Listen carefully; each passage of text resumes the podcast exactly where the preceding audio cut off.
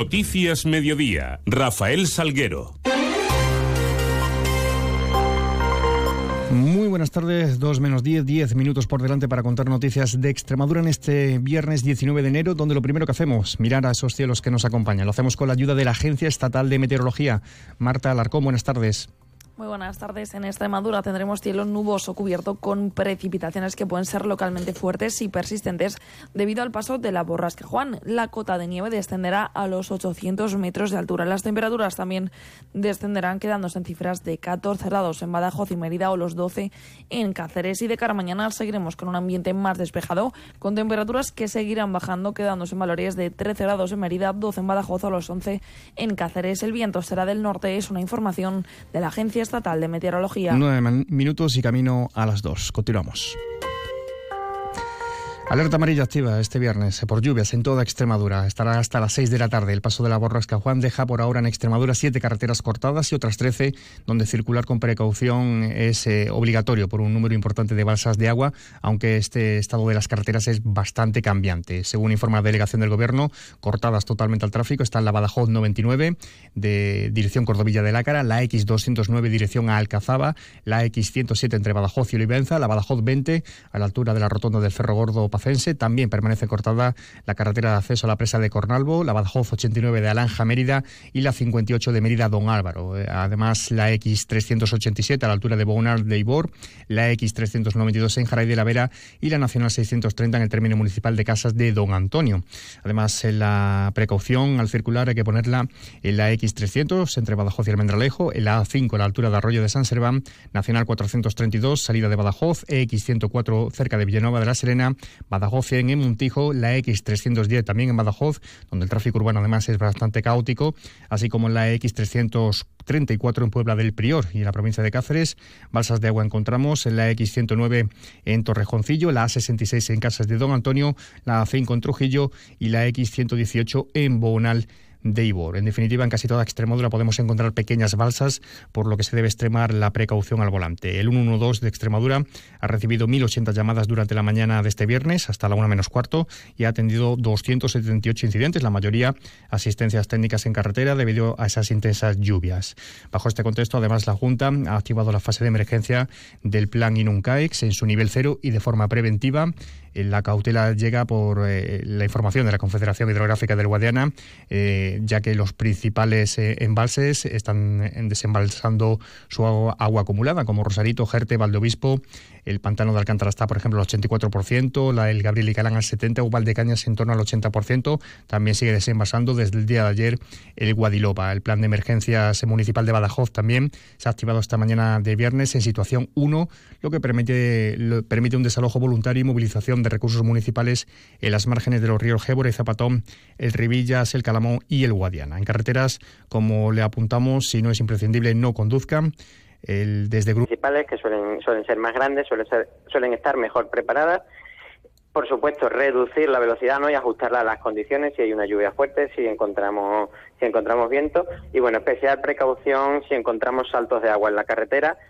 No se pueden, no se deben cruzar porque corremos el riesgo de ser, de ser arrastrado y debemos buscar rutas alternativas. ¿no? Es importante seguir la información que está dando el, tanto el 112 como la Dirección General de Tráfico, que bueno, que la mantienen completamente actualizada según las incidencias que se van produciendo en todo momento. Noticias en Onda Cero Extremadura. Y en clave sanitaria, la tasa de infección, de incidencia de infección respiratoria en Extremadura en la segunda semana del año está en los 813 casos, está al alza, no se vislumbra aún la llegada del pico de la enfermedad. La consejera de Salud, Sara García Espada, analizaba la situación actual, lo hacía esta mañana en la televisión pública extremeña. Por tanto, seguimos expectantes. Nosotros no podemos conocer qué va a suceder la semana próxima, pero sí tenemos obligación de tener previsto todas nuestras eh, camas, nuestros profesionales para lo que pueda venir. Eh, he de decir que a pesar de que tenemos efectivamente una tasa de ingresos por encima de la media nacional, digamos que lideramos el ranking de tasa de ingresos por 100.000 habitantes, también decir que ha disminuido el número de pacientes extremeños ingresados en nuestros hospitales en relación a la semana previa. A día de hoy tenemos 475 pacientes ingresados que... Ese es decidir además el viernes si prorroga la campaña extraordinaria de vacunación sin cita previa que sí inició el jueves de la pasada semana con eh, muy buena acogida y que ha supuesto la administración de 5.434 dosis de vacuna gripe y COVID. Y desde aquí agradecer a los profesionales que han hecho posible esta campaña de vacunación extraordinaria sin cita durante el horario de tarde y a todos los extremeños que en aras de su responsabilidad han respondido como población diana no vacunada hasta este momento. Y recordarles que hoy viernes sigue siendo un día de vacunación extra sin cita para llevar a cabo aquella población diana que no ha sido vacunada. Ya hablamos de infraestructuras porque este domingo ese día de movilización se hace eh, para pedir el corredor ferroviario a través de la denominada Ruta de la Plata y se hace de forma coordinada en las eh, autonomías de Andalucía, Castilla, León, Asturias y aquí en Extremadura, donde el domingo al mediodía habrá concentraciones en la Plaza Mayor de Plasencia, en el Bombo de Cánovas de Cáceres, en la estación de tren de Mérida o en la Plaza Grande de Zafra. Juan José Hernández desde la plataforma Ruta de la Plata. El oeste español eh, son cuatro autonomías de Asturias, Castilla, León, Extremadura y Andalucía y es la zona más subdesarrollada de España. Somos casi casi la cuarta parte de la población española con una renta pobrísima. Y estamos convencidos que hay una correlación, perdón, una correlación entre las infraestructuras y el aumento del, del IPC de las regiones. Y en página turística, la provincia de Cáceres comienza como cada año por San Sebastián con dos de sus fiestas más señeras, ambas de interés turístico nacional. Son este fin de semana Jarramplas en Piornal, las Carantoñas de Aceuche. Nos cuenta más desde Hondo Acero Cáceres, Vicente Pozas. En el Valle de la Laguna, Aceuche, tierra de queso, se llena de bestias que adoraron a San Sebastián en vez de atacarlo. Hoy son Carantoñas y junto a Regaoras y Romero se pasean por el pueblo este fin de semana en una celebración especial. Benito Arias es el alcalde. Esta es una fiesta de un valor cultural impresionante para la provincia y que por nuestra parte, por la parte del Ayuntamiento de Aceuche, eh, seguiremos intentando revalorizarla en todo lo que podamos y seguiremos dando los pasos para, tener un valor más añadido a nuestra fiesta. En Piernal, a 1.125 metros de altitud, la máscara invernal de Jarrampla recibirá una lluvia de nados, 33.000 kilos. Este personaje que simboliza lo malo recibe su castigo físico en una exaltación de lo local. Javier Prieto, alcalde. Una fiesta muy identitaria, una fiesta eh, pasional, donde la gente, los pionalegos y las pionalegas lo vivimos de una manera muy intensa. A los 20 de enero, gente viajera estará este viernes en Piornal acompañando a Jarramplas. Gracias, Vicente. Así es. Hoy a partir de las dos y media de la tarde, especial gente viajera desde Piornal, especial Jarramplas.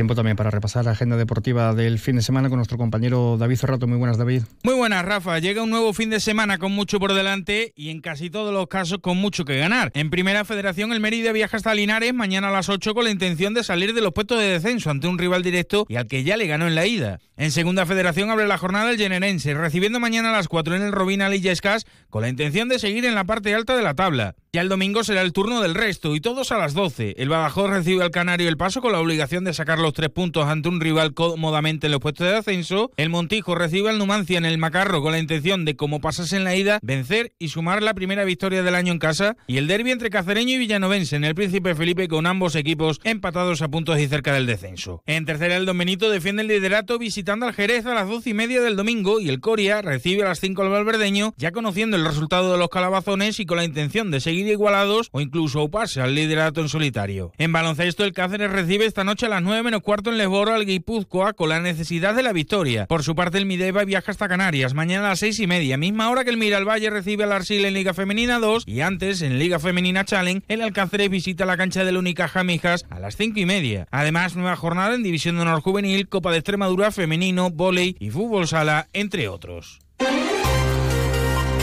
Y ya de forma más breve, un apunte de renovables. El Ministerio de Transición Ecológica ha dado el visto bueno medioambiental para la construcción del parque solar fotovoltaico SPIK Trujillo de 135 megavatios de potencia instalada y para su infraestructura de evacuación, ambos en la provincia de Cáceres.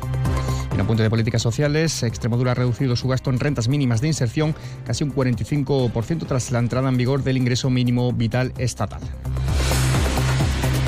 Pues así llegamos a las 2 de la tarde. Ya saben que pueden seguir informados a través de nuestra web, de nuestras redes sociales. Aquí en Onda Cero les seguimos contando noticias. Pasen un feliz resto del día, feliz viernes, feliz fin de semana y precaución, mucha precaución en las carreteras.